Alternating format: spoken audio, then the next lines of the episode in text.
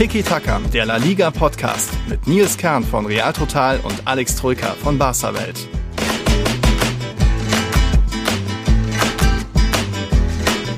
Ein Wunder ist passiert. Der FC Getafe kann doch noch gewinnen und Atletico kann doch noch offensiv und Real kann auch ohne Benzema und naja, Barca dafür ohne Kummern auch nicht wirklich. Das gibt's heute zu besprechen und dann auch eine ganz große Frage, die wir in dieser neuen Folge behandeln wollen.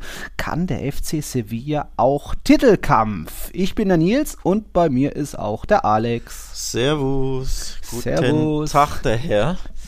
Na, Montag was hast ist. du dich verkleidet als Camp Nou Schreckgespenst äh, baufällig. ja, Hm. nee, als, äh, als Trauerklos. Trauer. weil, ja, weil der Barca wieder nicht gewinnen konnte gegen Alaves. Wir nehmen übrigens erst am Montag auf. Leider hat es äh, gestern Abend nicht geklappt. Ähm, ich hatte Termine am Sonntagabend. Ähm, unerhoffte, unerwartete Termine, deswegen erst Montag. Aber ja, gibt ja trotzdem einiges zu besprechen. Plus, so kann man in Ruhe das turbulente, hitzige Basken-Derby Revue passieren lassen. Da ging es ja mächtig ab zwischen Real Sociedad und Athletic Bilbao. Äh, ich habe das Spiel nur in Highlights gesehen, du hast es komplett gesehen. Das war, Ja. das war richtig. Da war richtig Schmackes drin, ne? Das war echt. Ja. Feine so. Stimmung im Stadion, ein guter Kampf, jetzt gar nicht so die vielen Großchancen, aber Drama pur hat sich ein bisschen angefühlt wie das Pokalfinale, war ja ein bisschen die Neuauflage. Und ja, trotzdem, auch wenn La Real ja so gesehen gepatzt hat, später das 1-1 kassiert, bleiben sie Tabellenführer. Auch darüber reden wir später. Also war wie immer einiges los in La Liga. Entsprechend gibt es auch ein paar Fragen. Maurice, Leander, Pascal und Florian haben sich gemeldet. Mehr bezüglich Real und Barca. Ansonsten haben wir heute natürlich auch noch ein bisschen Vorschau. Champions League, da geht es ja am Dienstag und Mittwoch weiter. Und ich glaube, alle Spanier sind so ein bisschen unter Druck oder ein bisschen viel vielleicht unter Druck. Ein Da bisschen sehr viel, ja. Kein Ja. einziger Spanier ist Erster in der Tabelle. Real, Aber auch doch, keiner Letzter. Doch, Moment, Real ist, glaube ich, Erster, ne? Nee? Punkt gleich mit Sheriff, also eher Zweiter. Ja. Ja. Ja, Ach so, ja, direkter, ja, direkter Vergleich. Mhm. Aktuell noch, ja, Ja. stimmt. Ja, tatsächlich können auch natürlich viele ähm, auf Rang 1 und 2 springen, aber auch abrutschen. Barca eh nur Dritter. Äh, Atletico kann noch abrutschen, Sevilla kann auf Rang 3 Mhm. oder sogar Rang 4 abrutschen. Also der vierte Spieltag hat es aus spanischer Sicht in der Champions League wirklich in sich und ja, Ja. viel Druck überall auf dem Kessel. Ja, genau. Ich hatte die Folge mit einer Frage, ein paar Fragen angefangen und bei Real Madrid war vor dem Gastspiel bei Elche die große Frage, können die Königlichen auch ohne Karim Benzema? Und siehe da, Vini Vidi Vici, Vinicius kam, sah und traf das sogar doppelt, jetzt schon zum wiederholten Male. Er steht jetzt insgesamt bei neun Toren und fünf Vorlagen aus 14 Saisonspielen. In, in La Liga sind das sieben Tore schon und damit genauso viele, wie er in seinen drei Saisons vorher hatte in La Liga. Also da spekul spektakulär drauf, der 21-Jährige. Und ja, hat da irgendwo ein bisschen Benzema vertreten. Er hatte ja leichte Knöchelprobleme, ist da jetzt heute am Montag schon wieder, hat er trainiert, also wird gegen Schachtür wieder dabei sein. Aber es ist mal interessant zu sehen, dass es auch mal ohne so den Benzema, so den äh, abhängigsten Spieler von Real geht, oder? Und wie hat, äh, wie hat Benzema so seinen, seinen Samstag verbracht? Und viel wichtiger, wie hat eigentlich Luka Jovic seinen Samstag verbracht? Benzema war nur ein Foto aus der Sauna auf dem Rad, hat er ein bisschen geradelt. Ja, ja. Äh, also der hat schon weiter trainiert und wird, wie gesagt, am Mittwoch dabei sein gegen Schachtjör. Ja, Luka Jovic saß mit ein bisschen ja, angesäuerter Miene auf der Ersatzbank, wurde natürlich da äh, favorisiert in die Startelf Genau. zu rücken, aber nee.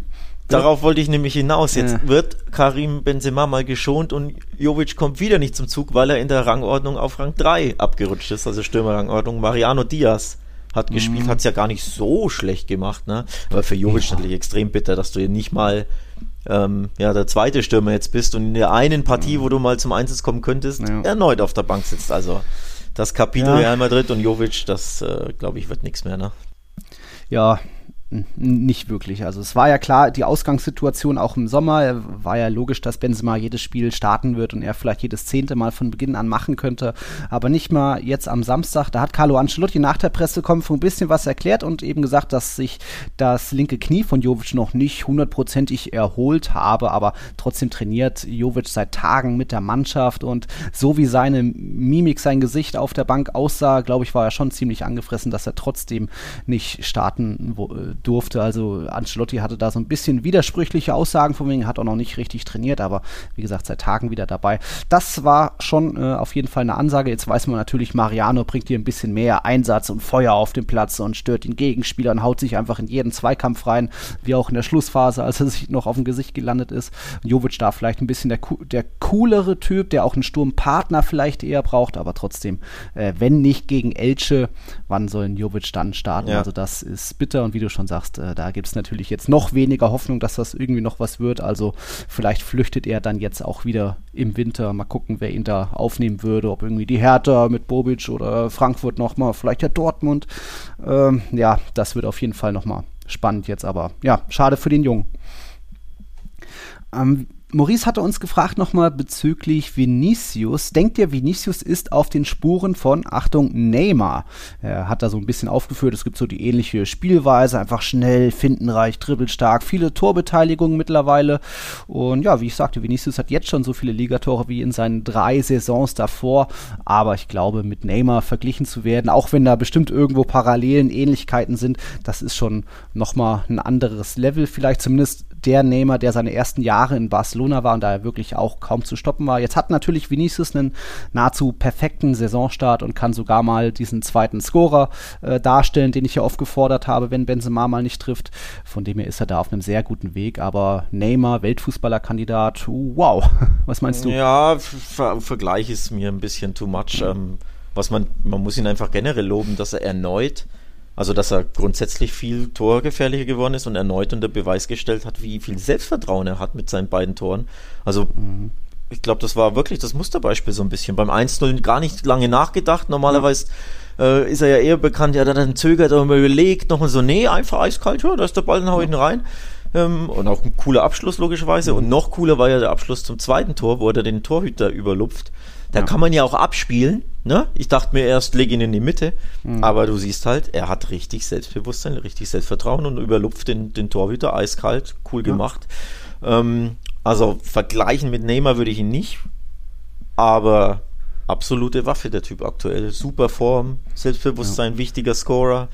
Ähm, wahrscheinlich sogar torgefährlicher als Neymar damals bei Barca. Neymar war ja eher so der, ne? Grundsätzlich, ähm, der da viel, ja. viel auf links gemacht hat, aber weniger für wirklich für Tore bekannt war. Und mhm. äh, Vinicius ist ja jetzt mittlerweile in der Saison wirklich für, für Tore bekannt. Also von ja. daher, nee, der geht seinen eigenen Weg. Ähm, und der Weg ist, ist klasse aus seiner Sicht. Also muss man Hut vorziehen. Das da ist er jetzt so ein bisschen der Zielspieler. Also Real Madrid hat sich da mal wieder nicht mit Ruhm bekleckert beim FC Elche und hätte auch zur Halbzeit schon wieder hinten liegen können. Also da hätte man sich auch nicht beschweren können. Aber wenn Vinicius so gut in Form ist, gib ihm den Ball und schau einfach, was er so macht. Auch wenn das 1-0 natürlich schöne Hackenvorarbeit von Mariano und dann beim 2-0, ja, dann wurde auch noch Vinicius so gut aus der Balance gebracht vom Gegenspieler und trotzdem hat er noch irgendwie, kommt er mit seinem langen, schnellen Bein da an den Ball, chippt über Kiko Casilla. Also einfach stark, wie er drauf ist. Ähm, das muss er jetzt erstmal noch weiter halten, so dieses Niveau, äh, mal eine ganze Saison über, um da irgendwie auch zu reden, ähm, irgendwie in eine, in eine, Auswahl zu kommen von den Top 10 Spielern der Welt aktuell, um da wirklich auch mal mit einem Salah irgendwie in, in auf, auf einem Niveau gesprochen zu werden. Aber da hat er natürlich noch einen weiten Weg. Auch Vinicius hat in dieser Saison schon überschaubare Spieler, wo er wieder ein bisschen den Abschluss vergeigt hat, aber absolut auf einem sehr guten Weg. Leander hat uns noch was gefragt. Ähm, da ging es dann um einen der letzten Zweikämpfe des Spiels, als Mariano Diaz noch zum Kopfball gehen wollte an der Mittellinie und dann aber auf seinem Gesicht gelandet ist.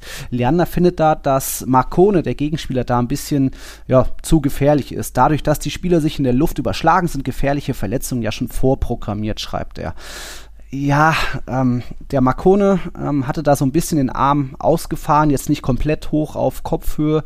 Äh, ich glaube, er hat einfach nicht damit gerechnet, dass Mariano so explosiv und hoch, noch hochspringen kann zu so einem späten Zeitpunkt im Spiel. Und dann irgendwie, ja, war Mariano in der Luft, stolpert er irgendwie über die Schulter des Gegenspielers und landet dann voll mit dem Gesicht auf dem, äh, auf dem Spielfeld. Die, der Nasenknochen wurde verschoben, da wurde er schon operiert, noch irgendwie vier Stiche auf, in der Schläfe und so weiter. Sah ziemlich lediert aus aber auch, dass Mariano da nicht so wirklich mehr den, den Schutzarm, Schutzhand noch vors Gesicht bekommen hat. Das kam einfach auch noch dazu. Also ich finde, es war schon hart, aber noch irgendwo im Bereich normale Härte ist einfach blöd gelaufen, weil Mariano so unkontrolliert da gefallen ist und nicht mal irgendwie die Arme mehr vors Gesicht bekommen hat. Aber hast du wahrscheinlich gar nicht mehr groß in Erinnerung, oder? Nee, ich, tatsächlich habe ich die Szene nicht, nicht gesehen. Also ich habe nur gesehen, wie er, wie er da Blut mit Blut Mhm. überströmten äh, Gesicht da liegt, aber äh, die Szene sich, an sich hatte ich, hatte ich nicht Ja. gesehen, deswegen kann ich mich dazu leider nicht äußern. Ja, war auch dann kurz vom Abpfiff, dann direkt danach, irgendwie zehn Sekunden später, hat dann äh, Casemiro noch gerätscht und sich auch eine blutige Nase abgeholt. Also ja, war ein umkämpftes Ende am Endeffekt. Äh, Real Madrid dann noch ein bisschen gezittert, aber am Ende irgendwo, ja, Elche zu ineffektiv gewesen, deswegen geht der Sieg auch in Ordnung. Und Florian fragt auch noch mal bezüglich Mariano, das ist eben auch wieder so ein typisches Beispiel. Da ist der Ball irgendwo in der Luft und Mariano haut sich so rein mit seinem 200% Einsatz. Deswegen findet Florian, dass äh, Mariano auch deswegen aktuell vor einem Jovic steht. Ähm, er schreibt, er findet er muss nur noch das mit dem Ego-Ding noch hinbekommen. Da gab es diese Szene, so ein Konter, Mariano setzt sich durch gegen ein, zwei Gegenspieler und dann vor dem Strafraum irgendwie 20 Metern schließt er flach ab, statt irgendwie links auf den freien Hazard rüberzulegen. Ja, äh, wenn du vorher schon so eine ganz geile Vorarbeit hast, dich wirklich mal durchtankst, dann hättest du eigentlich nur noch rüberlegen müssen, dann egal was Hazard macht, du wär, dann, dann hätten, hättest du ja trotzdem Lob bekommen, weil gute Vorarbeit, so hat er noch das unmögliche Golasso versucht. Ich würde jetzt Mariano nicht als Mega-Ego-Spieler bezeichnen, aber er ist schon manchmal auch ein bisschen überdreht, bisschen zu viel Feuer dabei, wie auch bei dem Zweikampf vielleicht, dass er da noch so hochsteigt. Äh, schwieriges Thema. Aber ja, auch er kann bestimmt noch ein bisschen was lernen, wenn er jetzt irgendwo, es war ja sein Saisondebüt, wenn er jetzt meint, er kriegt doch hier und da mal mehr Einsatzchancen mit seinen 28 Jahren, dann wird auch er vielleicht noch ein bisschen mannschaftsdienlicher arbeiten müssen, aber das gilt für den Jovic, glaube ich, genauso. Ja, der will sich halt beweisen. In der wenigen Spielzeit, die er mal bekommt, will er halt auch sein Tor machen, damit er erst recht quasi ne, mehr Einsatzzeiten bekommt. Deswegen kann man das schon irgendwo ein bisschen verstehen, dass man in der einen oder anderen Ja. Szene etwas egoistischer ist, in den wenigen Momenten, wo man sich eben überhaupt beweisen kann oder wo man überhaupt auf dem Platz steht, weil ja viel häufiger wird das auch nicht stehen, wenn Benzema fit bleibt. Ne? Das war ja wirklich eine der ganz, ganz wenigen Ausnahmen. Von daher ja, kann ich das schon verstehen und ja. Ja, und dann nochmal Pascal, ja, da kamen viele Fragen zu Real Madrid. Der hat uns gefragt bezüglich der späten Wechsel von Ancelotti und auch generell, äh, ob wir zufrieden sind, wie Real spielt. Also zu Saisonbeginn hatte ich auch noch ein bisschen Ancelotti gelobt. Da kam schon mal Wechsel so zur 60. Minute, wo man merkt, ah, irgendwie ähm, Konkurrenzkampf ist da, viele dürfen sich noch auszeichnen und werden nicht erst ab der 85. eingewechselt. Da hat sich Ancelotti ein bisschen mehr äh, Sidan angenähert, der auch meist erst spät gewechselt hat. Jetzt kamen eben Kamavinga und Hazard, kam erst in der 84. Minute und das mehrt sich so ein bisschen dieser Eindruck, was auch Sidan schon hat und das gleiche ist dann auch umzumünzen auf so die Strategie, wie das Spiel angegangen wird. Eben erstmal sicher stehen, Ballkontrolle haben, den Gegner laufen lassen, den Gegner da vielleicht auch ein bisschen entnerven, dass der Gegner selbst frustriert wird und dann einfach auf den einen Fehler, auf die eine Chance warten, dass entweder der Gegner den Fehler macht oder eben Unterschiedsspieler wie Vinicius irgendwie den Unterschied ausmacht und sich irgendwie durchtankt und irgendwie das unmögliche Ding macht. Also ja, da äh, bin ich aktuell auch nicht wirklich zufrieden mit Real Madrid, aber immerhin passen ja noch die, die Ergebnisse, nachdem man ja da ja auch mit schönem Fußball äh, gescheitert ist an Sheriff und an Villarreal. Von dem her ist das aktuell vielleicht noch so ein bisschen ja, Saisonstart, Saisonvorbereitungscharakter, dass sich die Abwehr richtig findet. Alaba und Militao sind da schon ganz gut eingespielt und dass man dann vorne einfach ja, mehr auf Effektivität schaut, weil man eben äh, auch ohne Benzema nicht, nicht die ganz vielen Chancen hat und deswegen es ein bisschen sachlicher, langweiliger und auch auf, angeht. und auch auf Kraft sparen. Ne? Ähm, alle drei Tage ein Spiel jetzt wieder komplett, Mhm. äh, was waren es, zwei oder drei englische Wochen am Stück. Ähm, Ja. Ist ja klar, wenn du alle drei Tage spielst, ähm, dass du irgendwo auch deine Kräfte konservieren musst, auch als Mannschaft selbst. Ähm, Genau. Also auch das spielt natürlich eine Rolle. Der, der Trainer ist ja eher dafür bekannt, ne, dass er nicht jetzt hier Jubelfußball spielen lässt. Also ich glaube nicht, dass Ancelotti-Teams äh, ne, auf Teufel komm raus stürmen und nach dem 3-0 noch das 4-0, 5-0, 6-0, 7-0 schießen wollen, wie beispielsweise ja die Bayern oder auch Man City ist ein bisschen bekannt dafür, ne, dass die immer noch mehr Tore schießen wollen. Ancelotti ist da eben ein bisschen anders und seine und die Mannschaft spielt ja immer auch irgendwo wie ein Trainer ist. Ne, darf man ja auch nicht vergessen. Sprich, wenn du da so einen gelassenen, ruhigen Typen an der Seitenlinie hast, da trans ich glaube, das transportiert sich immer auch auf die Mannschaft rüber und deswegen sehen wir aktuell ein, ja, langweiliges Real Madrid kann man vielleicht nennen. Ein Real Madrid, das das Nötigste tut, das halt. Spiele. Genau, man kann es auch souverän nennen, klar. Ähm, also muss ja nicht nur negativ sein. Aber ja, es ist im Endeffekt wenig überraschend, vor allem wenn du lauter englische Wochen hast, dass du jetzt da, ja. ne, was eigentlich Vollgas spielt. Natürlich wieder Verletzte. Ja. Genau, von daher. Ja, Ancelotti hat das auch schon mal anders gezeigt. Das war ja auch 13, 14 spektakulärer Fußball in seiner ersten Amtszeit und eben auch zu Saisonbeginn. Da hat man eben noch zu viele Gegentore kassiert. Aber vielleicht merkt er auch mehr und mehr, dass der Kader doch nicht so gut ist, wie er sich das vielleicht erhofft hat, wie er das noch kennt. Dass ein Asensio, ein Isco, auch ein Marcelo nicht mehr so auf dem Niveau sind, wie er sie vielleicht selbst mal kennengelernt hat und dass er da nicht immer so früh wechseln kann. Und ähm, ja, wenn, wenn dir jetzt dann noch irgendwie so ein, so ein Linienbrecher wie ein Valverde aktuell verletzt fehlt, dann ist es auch schwierig, da diese Statik generell zu durchbrechen. Da sind einfach auch das Mittelfeld Modric, Casemiro, Groß so eingespielt, äh, wenig überraschende Mittel dabei. Da würde so ein, auch ein Kammerwinger, auch ein, auch ein Valverde eben mal für ein bisschen Farbe, neue Akzente, Überraschung sorgen. Aber irgendwie traut er sich das nicht zu, deswegen erstmal die drei Punkte einfahren und dann kann man Mal gucken, ob vielleicht noch Platz ist für Schönspielerei. Aber ja, das, danach sieht es nicht aus. Und deswegen glaube ich, wird auch das Duell mit Schachtjor am Mittwoch ja, eher was Unspektakuläres, auch wenn das jetzt im Hinspiel dieses 5-0 gab, aber auch da ja Real lange verwaltet, nur Fernschüsse. Irgendwie gab es dann diesen Fehler, das Eigentor äh, 0-1 geführt und dann ist Schacht hier nach und nach auseinandergebrochen, 5-0 am Ende.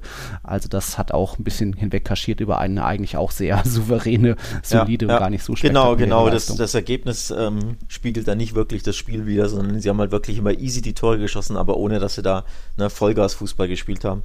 Und ja, tatsächlich erwarte ich ähnliches. Ich habe übrigens ja 2-0 getippt in Elche, deswegen ah. bin ich persönlich stinksauer, dass Casemiro da den Ball vertändelt vor dem 1-2. Da, da auch schon abgeschaltet mit dem Spiel, ja, haben wir gewonnen, äh, locker, easy. Ähm, ja, also das, äh, das fuchst, kam dann auch nicht mehr dran, ja. Äh, das fuchst mich persönlich ein bisschen, dass mein Tipp da hin, äh, hinüber war und äh, tatsächlich erwarte ich ähnliches gegen Schacht ja auch. Also auch irgendwie so ein 2-0, ne? Ein bisschen mhm. Kräfte sparen, hier und da ein genau. Türchen machen, reicht dann schon, passt, drei Punkte, heim geht's, ne? So ungefähr. Reicht dann schon. Ja, so ungefähr. Können wir jetzt schon drauf wetten. Okay, wir machen weiter. Ich würde sagen, vielleicht mit dem anderen Madrid-Club, der hat jetzt immerhin in der Tabelle ähm, Betis überholt. Und da muss man sagen, hey, Atletico, es geht doch noch oder es geht wieder. Offensivfußball auf einmal, jede Menge Chancen bei diesem kleinen Partidaso im Wanda Metropolitano. Atletico war ja in der Tabelle hinter Betis, jetzt mit 22 Punkten ein Zählerchen vor Betis und das mit einfach mal wieder, ja, flüssigen Offensivfußball. Also es gab ja auch noch, äh, Korea hatte noch gute Chancen, Griesmann wo, äh, knapp gescheitert, dann wurde noch ein Griesmann-Tor aberkannt aus 40 Metern, weil es vorher so ein angebliches Mini-Foul gab. Hm, das hatte der Schiedsrichter eben schon abgepfiffen. Ähm, und da einfach wieder Atletico ganz gut in Form gekommen. Ähm, wie war das? Es war jetzt überhaupt zum ersten Mal in dieser Saison, dass Atletico drei Tore geschossen hat. Bisher immer nur oder dreimal insgesamt nur zwei Türchen. Und ja, das wurde schon mal Zeit, dass da die Mannschaft mal wieder zeigt, hey, es geht doch, wir können nicht nur defensiv, das hat sie ja in der vergangenen Hinrunde auch ausgezeichnet mit teils spektakulärem ähm, Fußball und ja, nach jetzt auch zuletzt mal nur drei Spielen ohne Sieg, war es mal wieder wichtig, die drei Punkte so einzufahren. Absolutes Golasso übrigens von Carrasco, kann man ja auch nochmal mhm. erwähnen hier. Ähm, tolles Tor von ihm auch, ne? Da mhm. hat auch richtig Selbstvertrauen ähm, in der Saison hat man eben bei dem Tor sehr schön gesehen. Danach gab es noch ein Dribbling von ihm, wo auch fast schon Vinicius-Style-mäßig da ja. vier Mann hat stehen lassen.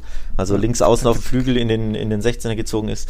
Also ja, gutes Spiel von Atletico. Selbstvertrauen getankt. Auch Joao Felix hat Selbstvertrauen getankt. Erste Saisontor übrigens. Wird dem Typen, oh, glaube ich, auch ja. sehr, sehr gut tun. Das 3-0 in der, was war's? Kurz vor Schluss, ne? 80. 80. oder, oder ja. sowas.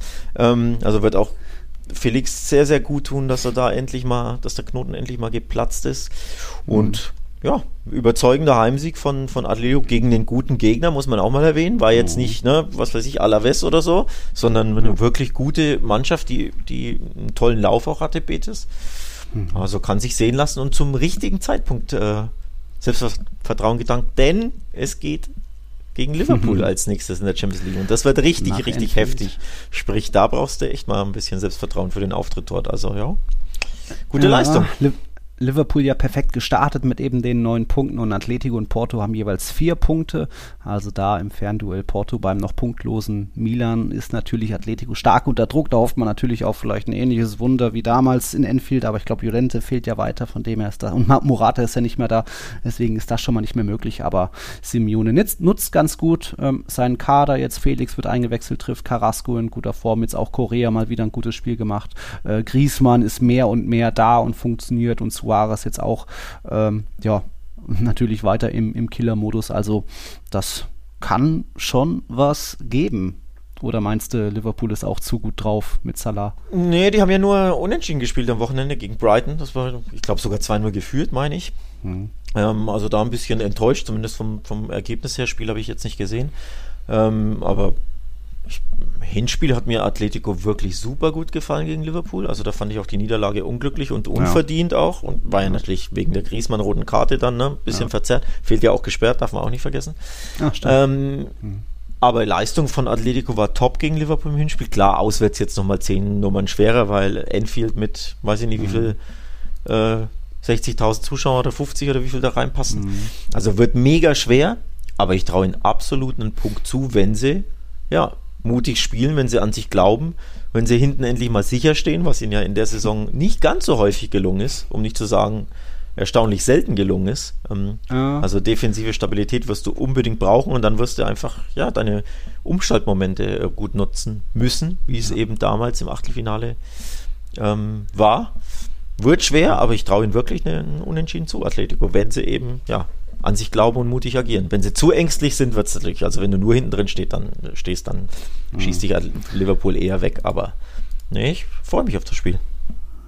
Defensiv ist ein gutes Stichwort. Es waren ja jetzt zweimal 2-2 gegen Levante und Real Sociedad und dann diese drei Tore gegen Liverpool. Ähm, da kommt ja jetzt, glaube ich, ist Savic schon zurück in der Verteidigung. Also mehr und mehr Spieler kriegt ja, stehen Simeone ja wieder zur Verfügung. Ähm, Hermoso wurde jetzt, glaube ich, auch nur eingewechselt gegen Betis. Also da ist noch äh, ah nee, haben beide, haben beide von Beginn an gespielt. Also da wieder Hoffnung, dass da wieder das alte äh, Innenverteidiger-Trio mit Jiménez, dass es da wieder funktioniert. Äh, Betis fand ich noch auch spannend. Die hatten eben eigentlich einen ziemlich guten Lauf, aber irgendwie muss man sagen, Manuel Pellegrini gegen die vier Top-Teams, das war jetzt schon das zehnte Duell gegen Sevilla, Real Madrid, äh, Atletico und Barca für Pellegrini mit Betis und keins davon hat er gewonnen. Drei Unentschieden, sieben verloren sogar. Irgendwie ist da so ein bisschen, ja, Betis vielleicht ein bisschen gelähmt gegen die großen Teams, obwohl sie eigentlich auch ziemlich gut drauf waren und da, ja, mit teilweise auch spektakulärem Fußball. Also äh, Fekir ist da natürlich zu nennen, auch Canales weiter ganz gut drauf. Mal trifft Borja Iglesias, mal William José. So gab es da eben zuletzt auch starke Siege gegen Rayo, gegen Valencia. Aber irgendwie war Atletico da eine Nummer zu groß, weil Atletico selbst auf einmal irgendwie wieder mitspielt mit Vollgas nach vorne. Das können sie gerne beibehalten. Ja, das könnte sie wirklich gerne beibehalten. Ähm, würde ich mich auch freuen, wenn, wie gesagt, wenn es da ein bisschen Schlagabtausch gibt in der Enfield Road und sie nicht zu ähm, defensiv agieren. Also auf das Spiel habe ich wirklich mega Bock, muss ich ehrlich mhm. zugeben. Also auch aus neutraler Sicht, glaube ich, absolut ein Spiel, das man sich gerne auch im Einzelspiel anschauen kann. Ja, genau. Ähm, es war der zwölfte Spieltag. Wenn wir da zurückschauen auf die vergangene Saison, das war der Spieltag, als Atletico die Tabellenführung übernommen hat. Damals mit 26 Punkten, jetzt steht Atletico bei 22 Punkten. Was die Mannschaft, die gleich geblieben ist, quasi ist Real Sociedad. Die haben, hatten damals wie heute nach zwölf Spieltagen 25 Punkte, aber eben vor einem Jahr wurde da die Tabellenführung abgegeben Jetzt, dieses Mal, ein Jahr später, haben sie Platz 1 verteidigen können, aber trotz, ja, trotz eines Punktverlusts gegen Bilbao, trotz des 1 zu 1 im baskischen Derby, aber auch da muss man, glaube ich, sagen, die Tabelle, die aktuelle, ist ja ein bisschen verwässert oder trügt ein bisschen das Bild, denn La Real hat dieses eine Spiel mehr und sollten beispielsweise Real Madrid oder Sevilla ihre Nachholspiele gegen Bilbao respektive Barcelona gewinnen, stünden sie bei 27 Punkten, La Real hat aktuell 25 20.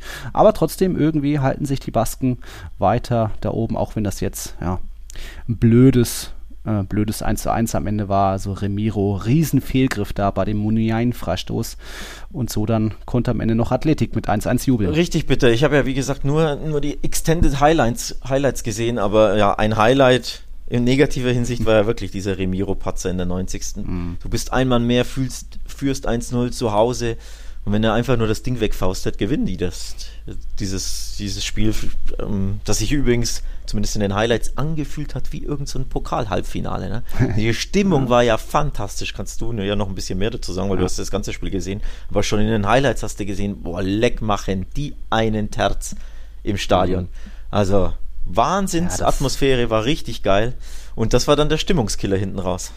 Ich glaube, es waren noch so 38.000 rum im Anueta. Das ist jetzt für einen Barca-Fan vielleicht nicht so viel. Ich glaube, im Camp Nou waren es ähnlich 37.000.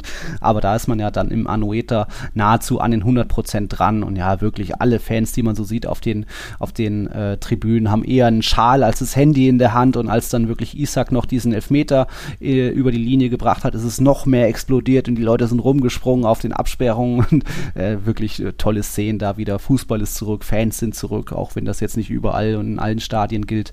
Ähm, ja, hat er dieses baskische Derby durchaus verdient. Ist ja für manche ein sehr beliebtes, berühmtes Spiel, da San Sebastian gegen Bilbao. Aber am Ende war dann vielleicht doch irgendwo, hat, hat es sich um ein verdientes Ergebnis gehandelt. Auch wenn es nur irgendwo zwei Standards waren, die da entscheidend waren. Also Elfmeter von Isaac und dann eben noch der Freistoß von Muniain. Spielerisch war das okay, aber trotzdem noch überschaubar. Ähm, aber ja, Real Sociedad da dann eben noch das Pech gehabt.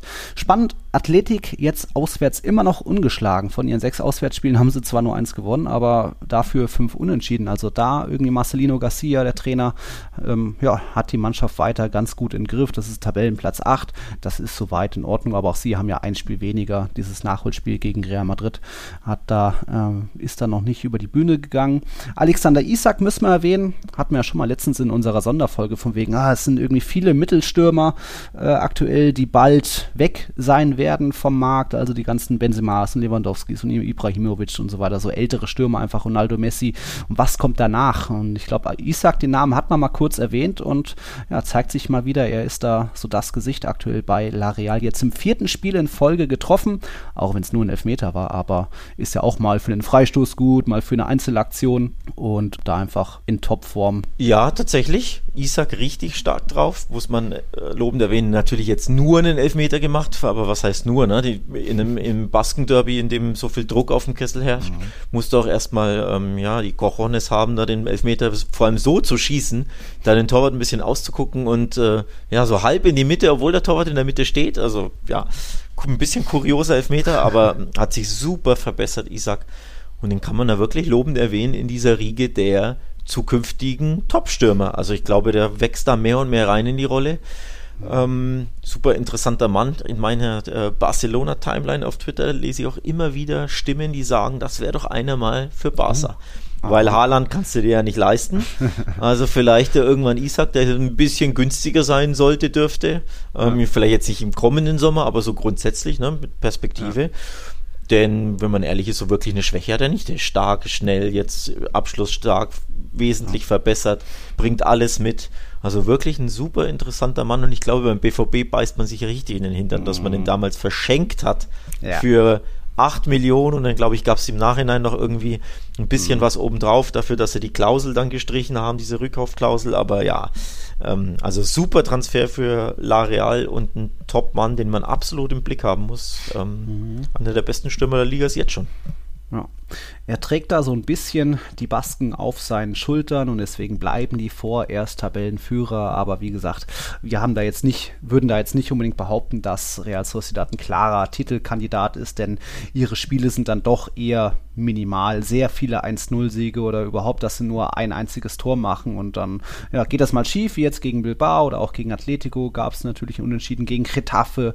Ähm, das ist so gesehen jetzt noch nicht der ganz große Offensivzauber, wobei natürlich äh, Immanuel Alguacil da auch immer nur ein begrenztes Spielermaterial hat. Aktuell Oyarzabal verletzt natürlich, wie immer auch Iaramendi verletzt und viele andere, sodass auch viele Jugendspieler aushelfen müssen und die machen das auch gut. Das ist äh, eine spannende Mannschaft, die da weiter wächst und ja auch teilweise schon läng länger jetzt zusammenspielt. Aber ja, ich glaube, irgendwann wird da L'Areal noch ein bisschen einbrechen und sich dann vielleicht wieder so auf Platz 5, vielleicht reicht es auch mal für Champions League Platz 4, ähm, da irgendwo einordnen.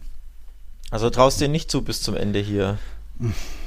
Naja, al allein, dass es jetzt eben dieser zwölfte Spieltag im Vergleich zum letzten Jahr schon mal anders war, jetzt ist eben Real Sociedad weiter auf Platz 1, ist ja schon mal irgendwie ein weiterer Fortschritt, aber ähm, mit so vielen Verletzten und euer Sabal, keine Ahnung, wann der zurückkehrt. Und Isa kann jetzt auch nicht jedes Spiel, glaube ich, treffen wird das schwierig. Ich glaube, Real Sociedad ist auch die Mannschaft, die so die meisten Elfmeter in den letzten Jahren zusammengerecht hat. Immer so ein Kopf-an-Kopf-Rennen mit Villarreal. Also da vielleicht auch viel Glück in Anführungszeichen. Ähm, auch wenn das jetzt von Inigo Martinez ging schon in Ordnung, so der Pfiff. Aber ich glaube, bei Real Sociedad ähm, sollten die Träume jetzt nicht ganz groß werden, irgendwie vielleicht da den, in, im Meisterschaftsrennen mitzumischen. Also ich glaube, ja, Meisterschaftsrennen natürlich nicht, aber ich meine jetzt eher Top-4-Finish. Also wenn Barca weiter so schwächelt, wir kommen ja gleich zu den Katalanen, ja. ähm, warum nicht Top-4-Finish? Warum nicht in die Champions League landen? Also ja, ich glaube, die Chance war selten so groß ja. ähm, ne, für, für Real Sociedad. Wir müssen halt einfach ein bisschen konstanter werden, plus ein bisschen mehr Tore schießen. Da mhm. tun sie sich ja nach wie vor ein bisschen schwer. Ne? So wirklich viele Tore schießen sie nicht. Ich glaube, es gab schon vier oder fünf 1-0-Siege ja, ähm, Menge. Also, Levante, Rayo, Elche. Ja, so ein bisschen für eine Top-Mannschaft schießen sie eben ja, zu wenig Tore nach wie vor. Jetzt kannst du natürlich sagen, ja, Sevilla hat auch nur zwei mehr. Ja. ähm, aber trotzdem ein bisschen mehr Feuerkraft vorne im Sturm täte ihnen gut. Ähm, mhm. Aber ja, muss man auf jeden Fall auf dem Schirm haben in der Saison. Ja. Also Top-4-Finish, wenn Barca weiter schwächelt, würde ich ihnen das sogar zutrauen. Das schon, das schon. Aber so muss man dann eher reden, ob vielleicht der FC Sevilla da ein wahrscheinlicherer Titelkandidat wäre, zumindest in diesem weiter engen Meisterschaftsrennen. Darüber redet man gleich. Wir machen kurz einen Break. Bis gleich. Sevilla schreibt weiter Geschichte mit 24 Punkten nach jetzt elf Ligapartien. Ist es weiter der beste Saisonstart seit den Saisons 2006 und 2008. Damals hatte noch, man noch ein Pünktchen mehr, hatte aber auch noch stärkere Barcelonas oder Real Madrid vor sich. Also deswegen sind die Titelchancen der Andalusier aktuell noch größer als vielleicht schon im letzten Jahr. Auch da war man ja noch lange ähm, in diesem Vierer-Meisterschaftsrennen im, im, gegen Ende der Saison noch mit dabei. Hat dann, glaube ich, gegen Elche irgendwie sich eine blöde Niederlage eingefangen gefahren, flog damals raus, aber irgendwie der FC Sevilla aktuell weiter abgebrüht souverän. Jetzt auch nicht immer super spektakulär wie beim 5 zu 3 gegen Levante. Auch bei Sevilla gibt es immer mal einen 1-0-Sieg oder irgendwie nur ein Türchen, sodass es dann am Ende nur zu einem 1-1 gegen Elche reicht oder sogar man gegen Granada verliert. Jetzt unter der Woche, englische Woche, hat man auf Mallorca sich auch nicht wirklich mit Ruhm bekleckert. Da gab es spät ein 1-1 auch ein bisschen glücklich gewesen. Da war Mallorca eigentlich ganz gut, aber jetzt eben die mit auswärts stärkste Mannschaft der Liga, Osasuna, die erste Auswärtsniederlage zugeführt, hinzugefügt. Also 2-0 gewinnt der FC Sevilla. Und was meinst du? Geht da was Richtung Titel? Puh, ja, ich sag mal so, dafür müssten sie auswärts einfach besser sein. Ähm, die Auswärtsschwäche in den Griff bekommen. Erst zwei der sechs Auswärtsspiele gewonnen und nur vier mickrige Tore geschossen. Also mhm. in der Fremde hakt es und krankt es bei Sevilla. Zu Hause sind sie eine Bank äh, ne, seit Jahren sowieso brutal mhm. stark. In, diesem, äh, in dieser Saison bisher alle fünf Heimspiele in der Liga gewonnen. Ähm, bei vier Gegentoren. Also zu Hause sind sie eine Macht, aber auswärts einfach auch unerklärlich schwach. Bei Mallorca jetzt gepatzt, ähm, in Elche meine ich sogar verloren. Also vor allem bei den kleinen Mannschaften, die, wo, wo Siege einfach Pflicht sind, wenn du oben mitreden willst oder ganz oben mitreden willst, so wie du sagst, dann muss der Auswärts besser sein. Also wenn sie das nicht in den Griff kriegen, dann nee. Ähm, sollten sie das in den Griff kriegen, ist in der Saison nochmal alles offen. Ich sehe da vier, viereinhalb, fünf Mannschaften mehr oder weniger auf Augenhöhe. Wenn sich Basel ein bisschen stabilisiert, sollten die ja auch dann oben ne, äh, reinrutschen mhm. irgendwann und dann ist da alles möglich. Aber äh, grundsätzlich ähm, würde es mich überraschen, weil sie mhm. einfach auswärts immer wieder ja, enttäuschende Partien auch zeigen. Also nicht nur die Ergebnisse stimmen auswärts nicht, sondern wirklich auch die Leistungen sind teilweise erschreckend schwach. Ähm, da müssen sie einfach besser auftreten. Ja, ich würde sagen, Sevilla hat auch ähm, vielleicht das Glück, dass aktuell alle Spieler so ziemlich zur Verfügung stehen und da auch jeder mal trifft. Jetzt hat Ocampos sein erstes Tor seit April oder so gemacht. Wir hatten letztens äh, schickes Türchen von Oliver Torres, auch Monir hat mal wieder getroffen.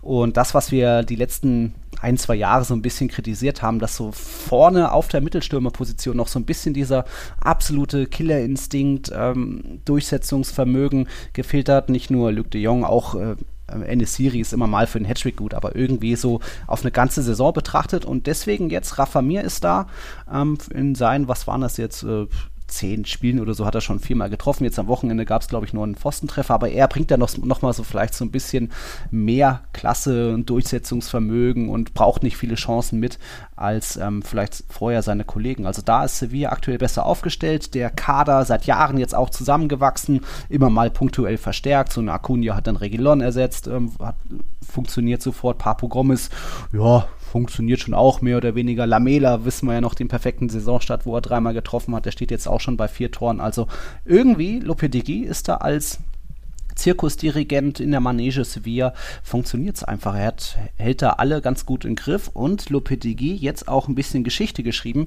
Er hat den 50. La Liga-Sieg mit dem FC Sevilla jetzt gefeiert und das in nur 87 Spielen. Also kein Sevilla-Trainer hat diese 50-Siege-Marke schneller erreicht. Auch das schon mal beeindruckend. Und eben Sevilla deswegen weiter ganz gut drauf. Die Mannschaft wächst zusammen und ich glaube schon, ähm, dass da auf jeden Fall Sevilla vor Barca abschließen wird. Und so wie sich Real und Atletico anstellen, die auch immer mal für den Patzer gut ähm, sind, könnte das doch ein gutes, guter Dreier-Meisterschaftskampf werden. Ich sehe schon, du hast Barca schon komplett abgeschrieben. Ähm, kann ich dir nicht übel nehmen. Sieht nicht, sieht nicht gerade nicht danach aus, als könnte Barca da irgendwie ein Wort mitreden. Ne? Die müssen erst mal mhm. gucken, dass er ja wieder den Anschluss finden. Wenn ich auf die Tabelle blicke, um Gottes Willen sieht das bitter aus und übel.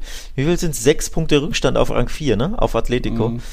Ähm, ja, Tabelle ist nicht schön, deswegen kann ich jetzt keinen kann ich dich nicht dafür kritisieren, dass du hier sagst, ja, Sevilla landet auf jeden Fall vor Barca. Gibt es ja eh ein Schlüsselspiel, aber er ist noch nicht dominiert, ne? Nachholspiel Sevilla gegen Barcelona im Barca, ja. Sanchez Pizjuan. Ja. Wenn da Sevilla gewinnt, ist dann ja, ist das schon eine, eine ja. schöne Duftmarke. Und ähm, ja, auch mit Blick auf ähm, Champions League-Ränge wäre das natürlich dann eine doppelte, ein doppeltes Ausrufezeichen. Ja, ich glaube, letzt, letztes Jahr in La Liga hat Sevilla einmal unentschieden gegen Barca gespielt und dann das Rückspiel sogar mit 2-0 gewonnen. Ich glaube, das war dieses Kunde-Ding. Nur halt in der Copa da eben vergeigt, Hinspiel gewonnen, dann Rückspiel äh, verloren. Aber ja, auch da irgendwo ist das Sevilla vielleicht äh, enteilt dem FC Barcelona ein bisschen, weil sie aber auch natürlich mehr Glück haben, jetzt kaum Verletzte da und ähm, die Mannschaft schon ein bisschen mehr zusammengewachsen, jetzt ohne die ganz großen Verluste in den letzten Jahren. Hm, bleibt auf jeden Fall spannend. Und auch Florian hat uns da geschrieben, ähm, ich meine, dass nicht jedes Spiel ein 5-3 ist, ist klar, aber die spielen einen soliden Schuh runter, bin ich ganz ehrlich. Und ich glaube, dass, dass Sevilla unser neuer Meister wird. Bei Atletico und Real ist einfach zu viel Achterbahn dabei. Ja, äh, stimme ich schon auch. Mutiger Tipp. Mutiger, Mutiger Tipp. Tipp, ja. Kann man jetzt nicht äh, komplett verneinen, weil eben Atleti Real auch ein bisschen Laune spielen. Jetzt Atleti hat mal offensiv überzeugt, aber auch davor ja nicht immer unbedingt meisterlich und Real ja ohnehin eher sachlich souverän. Auch das hat Sevilla oft sachlich souverän, ohne immer das ganz große Spektakel, aber irgendwie scheint da die Mannschaft sich nochmal einen Ticken gesteigert zu haben zur Vorsaison. Jetzt eben 24 Punkte sind sensationell im Vergleich zur Vorsaison waren es zum gleichen Zeitpunkt nur 16 Punkte. Also da hat man eher den Fehlstart ein bisschen vergeigt. Jetzt kommt es nur darauf an, kann die Mannschaft auch Doppelbelastung. Also in der Champions League haben sie sich jetzt eher noch zurückgehalten. Das waren drei Partien und drei Unentschieden. Jetzt kommt der französische Meister nach Sevilla und da muss es dann schon mal irgendwie eine Ansage geben. Also Sevilla das mal gewonnen, auch wenn sie da auf Platz zwei ja, ja noch voll im Soll sind. Das müssen sie jetzt gewinnen, ohne Wenn und Aber. Heimspiel ja. im Sanchez Pizjuan, das erste konntest du nicht gewinnen gegen, gegen Salzburg. Da hat, hatten sie ja sogar Glück, Glück, dass sie einen Punkt mitnehmen nach, was waren es, zwei oder drei Elfmeter für Salzburg? Drei, mhm. glaube ich, ne? Zwei wurden verschossen. Also ja. völlig wahnsinniges Spiel. Ähm, jetzt muss der gegen, gegen Lille gewinnen, ohne Wenn und Aber. Noch kein Sieg aus drei Spielen ist ja auch enttäuschend und äh, zeigt ja auch wieder in der Champions League ja, sie können mithalten, aber so wirklich überzeugend ist es halt nicht. Und in La Liga ist es ja ein Heimspiel, erfüllen sie ihr soll, aber wirklich mhm. herausragend ist das nicht. Also, ne? außer dass du halt, ja, zu Hause immer gegen die Osasunas und äh, dieser Welt gewinnst, klar. Aber da muss schon noch eine Leistungssteigerung her, damit ich hier sage, ja, Meisterschaft-Tipp oder ja, ähm, super Saison. Also da ja. schauen wir jetzt mal, was, was am Dienstag gegen Lille ja. ähm, geliefert wird. Denn nochmal, Druck ist groß, da müssen drei Punkte her.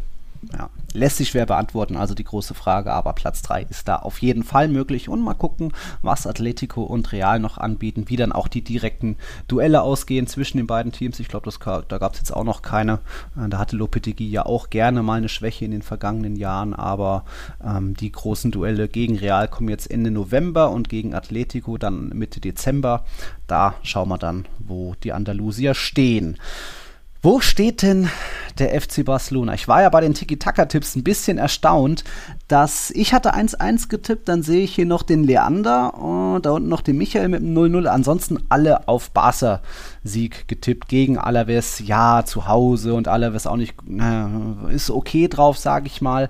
Aber ohne Frankie de Jong, ohne Fatih, ohne Araujo, ohne Pedri, Dembele sowieso. Also war das so überraschend, dass Barca auch da wieder patzt mit einem nee, neuen Trainer, der jetzt zwei nee, Tage war, war nicht überraschend, um Gottes Willen. Ja. Ähm, zwei Tage nach Trainerentlassung, ähm, Interimscoach Sari Barjuan hatte eine Trainingseinheit mit der Mannschaft, also schöne Motivationsspeech und mehr konnte er eh nicht machen. Mhm. Ähm, ja, Verletzungssituation ist krass, ne, muss man schon sagen. Ähm, also bei Real und Barca seit Jahren mittlerweile. Muss ich auch ehrlich sagen, ohne dass ich hier zu polemisch im Doppelpass-Stil hier runterledern mhm. will. Aber da sollte man vielleicht mal die medizinische Abteilung ein bisschen unterfragen. Bei beiden Vereinen. Weil es ist vor allem auffällig, wie häufig Muskelverletzungen auftreten bei Real Madrid und dem FC Barcelona seit Jahren. Mhm. Pedri Muskelverletzung, ähm, nicht auf, ausgeheilt offenbar, zack, wieder mhm. aufgerissen. Araujo hat Muskelverletzung, jetzt ist übrigens ähm, Piquet ausgefallen, hat auch wieder eine Muskelverletzung.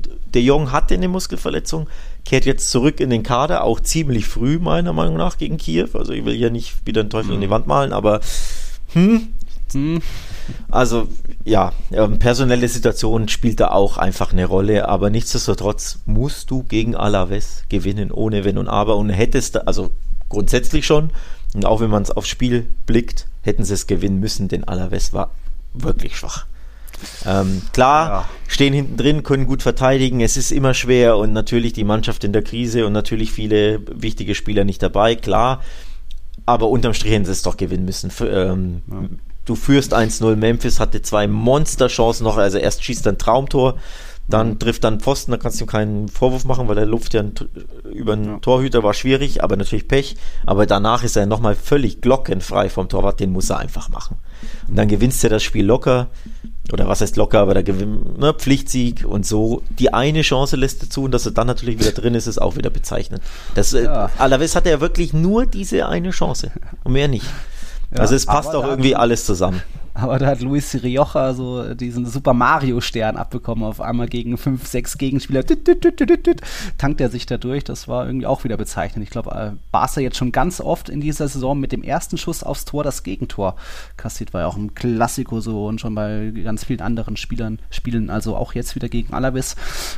Schwer zu erklären, würde ich jetzt auch nicht sagen, dass da äh, Barca irgendwie dann zu nachlässig in dieser ersten Chance ist. Aber ja, dass die Verteidigung jetzt nicht immer auf der Höhe ist, ist ja jetzt auch nichts Neues. Ja, ist natürlich auch Pech, dass du immer dann das Tor auch kassierst. Gleichzeitig in der Situation ist es kein Pech, weil sich Piquet einfach nicht gut verhalten hat. Also mhm. völlig körperlos geht er hin, klar. Top ähm, Hackentrick und Hackenpass da von äh, Joselu. Also auch super gemacht vom Stürmer, aber trotzdem Piquet geht da völlig ähm, ja, körperlos hin, zaghaft.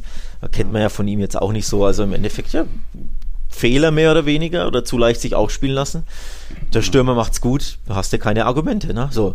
Ja. Ist halt einfach bitter, dass es die einzige Chance war. Bis dahin stand Barca super fest, hat nichts zugelassen. Auch der Gegner hat einfach wenig gemacht, aber sie haben ja trotzdem, Spiel mhm. gegen den Ball war gut. Auch danach, Spiel gegen den Ball war gut. Also du kannst der Mannschaft nicht wirklich einen Vorwurf machen, weil du kassierst ja immer mal eine Torchance. Also gibt's ja nicht, dass du sagst, wir lassen mhm. gar keine Torchance zu. Ne, so, die können ja auch Fußball spielen, die Gegner. Dass du dann natürlich jeweils immer ein Gegentor kassierst, ist auch bitter. Aber bist halt trotzdem selber schuld. Vorne machst du die Dinger nicht rein, hinten ja. lässt du immer einen zu viel durch. Ja, dann gewinnst ja. du die Spiele nicht. Also in der Krise kommt halt auch leider immer viel zusammen, ne? Dass es nicht für dich läuft. Das ist halt, ja. wie es ist. Nach zwei Niederlagen gegen Real und Rayo gab es jetzt immerhin mal wieder einen Punkt Und ich habe in den letzten Folgen immer noch ein bisschen versucht, zu dem Vergleich zum Vorjahr zu machen. Mit Messi hatte man da teilweise noch weniger Punkte. Ja, da ist jetzt der Break-Even-Point erreicht. Also Barca jetzt 16 Punkte aus 11 Spieltagen. Vergangenes Jahr waren das nach 11 Spieltagen noch 17 Punkte. Und wenn wir jetzt mal zurückschauen, verbunden mit einer Quizfrage, 16 Punkte zu dem Zeitpunkt ähm, das gab es zuletzt 2002. Was meinst du denn, wo dann Barca in der Endtabelle, also am Ende der Saison gestanden ist? Auf welchem Rang? Äh, Vierter wurden 2002. sie. Oh, nee, Sechster. Sechster. Sechster, ja. Also da äh, wenig Hoffnung, auch dass es da jetzt noch deutlich nach oben geht. Jetzt ist Barca aktuell Neunter, auch da eben mit einem Spiel weniger, das gegen Sevilla. Aber ja, die Hoffnung schwindet und wenn jetzt auch noch der neue Mittelstürmer irgendwie langfristig ausfällt, da gleich die Frage, gibt es von Aguero schon was Neues, der ja mit Atembeschwerden ins Krankenhaus musste? Ja, richtig krass, Herzrhythmusstörung ähm, wurde wohl ähm, diagnostiziert oder, oder festgestellt und der kommt jetzt erst ins Krankenhaus oder kam ins Krankenhaus ah. zur Beobachtung und dann muss man gucken, wie, wie krass das dann mhm. wirklich ist. Also grundsätzlich Herzrhythmusstörung, boah, das darf man auf keinen Fall auf die leichte mhm. Schulter nehmen. Ähm, will jetzt da auch nicht mich zu weit aus dem Fenster legen, ja. bin ja auch kein Doc, kenne mich ja nicht aus, aber ja, hm. Profisport treiben mit so einer mit so einer mhm. Sache, boah, also hoffen wir mal wirklich das Beste, dass es nur ein kleiner, ja, kleiner Schreck ist. Mhm. Ähm, aber ja, ist im Krankenhaus, muss man jetzt gucken, wann ja. er wieder zurückkommt, ob er sogar wieder zurückkommt, denn nochmal, man weiß die Tragweite oder die, ja, wie, wie krass es ist, müssen die Docs rausfinden. Aber auch da wieder richtig krasser Schlag. Also holst ihn als, als äh, echten Neuner, als einzigen richtigen Mittelstürmer, der dir zumindest ein paar Tore garantiert, ja. verletzt direkt am Anfang, fällt bis in den November aus jetzt oder bis Ende Oktober, ist jetzt just zurück im zweiten oder dritten Spiel und, und jetzt verletzt er sich ja nicht mal normal, sondern hat auch so, so eine krasse Sache. Also es läuft halt wirklich auch für den Verein überhaupt nicht gut, auch wenn in dem Fall natürlich der Spieler über allem steht und ne, scheiß auf den ja. Verein so ein bisschen. Hauptsache ihm geht's gut, klar. Aber trotzdem auch für Bars natürlich bitter, dass dir ja jetzt da der Mittelstürmer ausfällt. Bra mhm. Braithwaite fällt ja weiterhin aus. Ansu Fati hat immer noch Knieschmerzen. Ähm, auch im Champions League Spiel, glaube ich, mhm. ist er nicht dabei. Also die, die, schlechten Nachrichten reißen nicht ab für den FC Barcelona. Und da dann jetzt auch noch Piquet ausfällt, finde ich die Frage von Florian gar nicht so äh, dreist mutig. Also er hat gefragt, äh, hat so ein Barca überhaupt eine Chance gegen Kiew? Wir erinnern uns ja an das 1-0, äh, den Hinspielsieg vor ein paar Tagen. Der war ja schon sehr bieder, zwar auch von Kiew, aber wenn die jetzt zu Hause spielen und jetzt vielleicht ein bisschen ihre Lehren aus dem Hinspiel gezogen haben, ges gesehen haben, okay, eigentlich ist dieses Barca schlagbar, wenn wir es ein bisschen mutiger, also wir reden ja wirklich nur von einem bisschen mehr Mut und Risiko nach vorne, ist, dann geht da doch was. Was meinst du? Äh, ich fürchte, da geht was, ja. ähm, man muss dazu sagen, Dynamo Kiew hat noch kein Tor geschossen. Das macht so ein bisschen Mut. Also nach vorne sind die nicht ganz so gefährlich, wobei sie mega Pech hatten gegen Benfica, meine ich, in der 90. Set haben sie ein Tor geschossen, wurde aberkannt wegen einem Handspiel oder so. Mhm. Ähm, aber nichtsdestotrotz auf dem Papier liest sich das natürlich nach einer schwachen Mannschaft, aber ich fürchte, es wird brutal schwer, weil einfach der Kader ne, völlig ja. zerfleddert ist von Barca. Du bist in der Krise. Letztes Jahr haben sie 4-0 locker und leicht gewonnen mit Breathwaite Doppelpack in Kiew. Das Spiel gab es mhm. ja auch schon ähm, in der letzten Gruppenphase. Ich fürchte, so easy wird es nicht wieder. Also ich habe wirklich mhm. ein bisschen Bammel. Für Barca natürlich ein absolutes Must-Win-Game. Du musst dieses Spiel unbedingt gewinnen und natürlich hoffen, dass äh, Bayern äh, Benfica Lissabon schlägt, dann, dann springst du auf Rang 2. Hm. Aber wenn du es verlierst, puh, dann will ich lieber hm. nicht auf die Tabelle gucken. Also Barca hat mega Druck und Kiew muss ja selbst gewinnen, wenn die noch Hoffnung ähm, haben wollen, Dritter oder, äh, sorry, ja doch Dritter oder Zweiter zu werden. Ja. Weil Kiew hat aktuell einen Punkt, Benfica hat vier, Barca drei, also alles eng beieinander, sprich für beide Mannschaften unbedingt ein Spiel, das sie gewinnen müssen. Sprich, Kiew muss mehr machen als im Camp Nou, wird mehr machen. Mhm. Und dieses angeschlagene Barca, boah, lass die mal, lass die mal in Rückstand geraten. Da wird mir mhm. Angst und Bange. Ja, denn wenn der Trainer die Spieler auch nicht so richtig kennt und die auch jetzt nicht das volle Vertrauen in ihm haben, da vielleicht dann schon mal schwierig ist, da irgendwie so einen neuen Trainereffekt, neue Stimmung, positive Stimmung, positive Energie äh, hinzukriegen, das kann schon auch schief gehen. Aber ich schätze mal, von der Baustelle Xavi gibt es da auch nichts Neues. Von dem her wird es Länderspielpause, oder? Ja, davon konnte man ja eh von Anfang an ausgehen und ähm, ja, ist jetzt auch nicht überraschend, so schnell geht es ja dann auch nicht. Ne? Ja. Ähm, aber es deutet alles darauf hin, dass da Barca alles unternehmen wird, um ihn, um ihn loszueisen. Ne? Bei Al-Sad. Al-Sad hat ja sogar, glaube ich, einen Tweet abgesetzt, wo sie schreiben, hier hat noch Vertrag bis 23 und ähm, die nächsten Spiele ne, ist er unser Mann oder was weiß ich, was mhm. sie da irgendwie so in die Richtung was geschrieben hatten.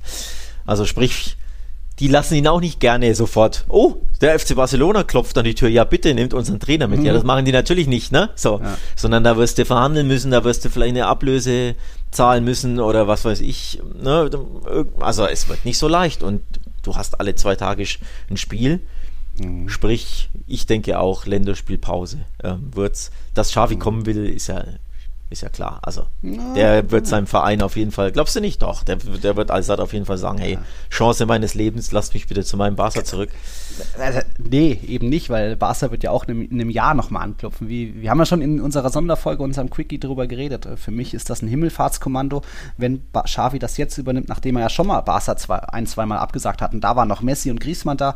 Also, ich glaube, wenn er klug ist, dann wartet er noch weiter, denn man kann mit dieser Mannschaft kaum Erfolg haben. Aber ja, je nachdem, wie viele Emotionen dahinter sind, wie Laporta ihn überzeugen kann, äh, schließe ich es nicht komplett aus. Aber es wäre schon ein bisschen Kamikaze-Sprung für ihn. Aber da, liebe Zuhörer, Zuhörerinnen, hat man eben unseren, unseren Quickie schon aufgenommen am Freitag. Das könnt ihr euch gerne nochmal anhören.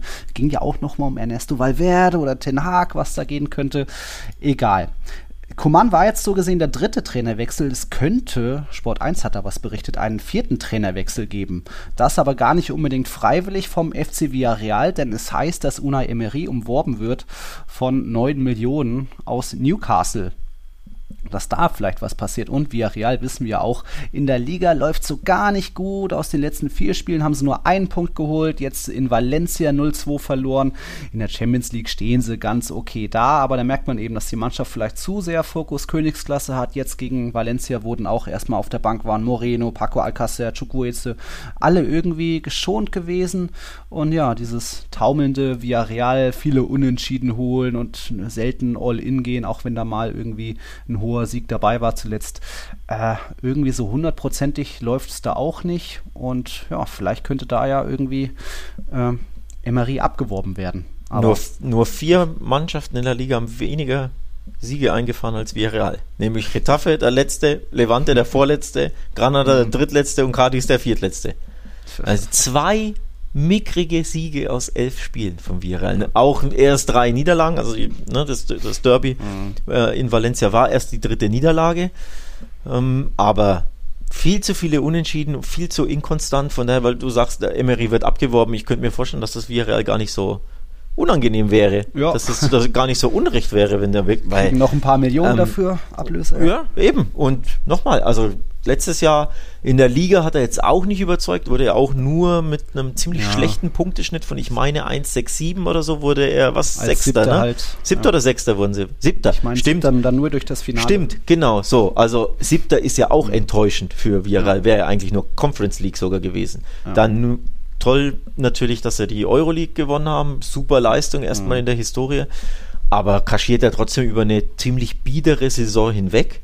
Mhm. Und jetzt ist er nicht bieder, jetzt ist er bisher absolut enttäuschend von Villarreal. Mhm. Ähm, muss man so, so klar und deutlich aussprechen. Ähm, in der Champions League, ja, Zweiter zwar aktuell, aber da bibberst du auch ums, ums Weiterkommen. Bist ja mit vier Punkten punktgleich mit Bergamo, die ja. auch vier Punkte haben. Also da könnt, kannst du ja auch ausscheiden in der Champions League. Mhm. Von daher könnte ich mir vorstellen, dass du so, Newcastle, hören wir uns mal an, was bietet ihr denn? Na gut, dann lassen wir unseren Trainer mal gehen. Würde mich kein Stück ja. überraschen. Da könnte was in der Länderspielpause passieren, hat zumindest eben Sport 1 ganz frisch berichtet. Mal gucken, wie es da weitergeht. Valencia eben auch ein bisschen in, am Kriseln gewesen, sieben Spiele nicht gewonnen, aber jetzt eben durch einen schicken Lupfer von Hugo Guillamon, der ist irgendwie einmal durchgegangen. Ich wusste gar nicht, dass der sowas kann. Das ist ein Tor, das machen, das machen Weltklasse-Stürmer, ne? Ja. Äh, wirklich, also tolle Schusstechnik oder Lupftechnik in dem Fall. Ja. Der ist ja eigentlich, eigentlich Innenverteidiger. Eigentlich ja. Weißt du, dass der sowas kann? Ich, wobei er jetzt zuletzt, glaube ich, ähm, ja. genau auf der 6 spielt, aber trotzdem ja. technisch herausragend. Hätte ich ihm nie ja. zugetraut. Absolutes Golasso, toll gemacht. Mhm. Übrigens gab es eine von Silesen im Tor eine, eine Monsterparade. Zum, das wäre nämlich der Ausgleich gewesen. Sprich, Villarreal hätte dann um ein Haar ihr Unentschieden wieder geholt. Aha. Da hat er beim Stand von, ich meine, 0-1 wirklich einen Reflex-Save auf, auf der Linie sieht man wirklich selten, so eine okay. tolle Parade. Also es war auch ein bisschen quasi unglücklich, weil das Tor fiel ja dann auch in der, was, 90. ne, wenn ich mich mhm. täusche. Ähm, also es hätte gut und gerne wirklich easy wieder unentschieden ausgehen können, aber ja, nichtsdestotrotz mhm. natürlich enttäuschend für Vera. Okay. Und dann ist es endlich passiert. Ein Wunder in La Liga. Es ist doch noch ein Fünkchen Hoffnung beim FC Retafe. Sie können doch noch gewinnen und das sogar mit einem Fallrückzieher. Also äh, auf einmal läuft es bei Retafe. Enis Ünal hatte da ein paar Chancen. Auch Carles Alendia noch einen ganz guten Abschluss. Irgendwie hat man da fast Espanyol an die Wand gespielt.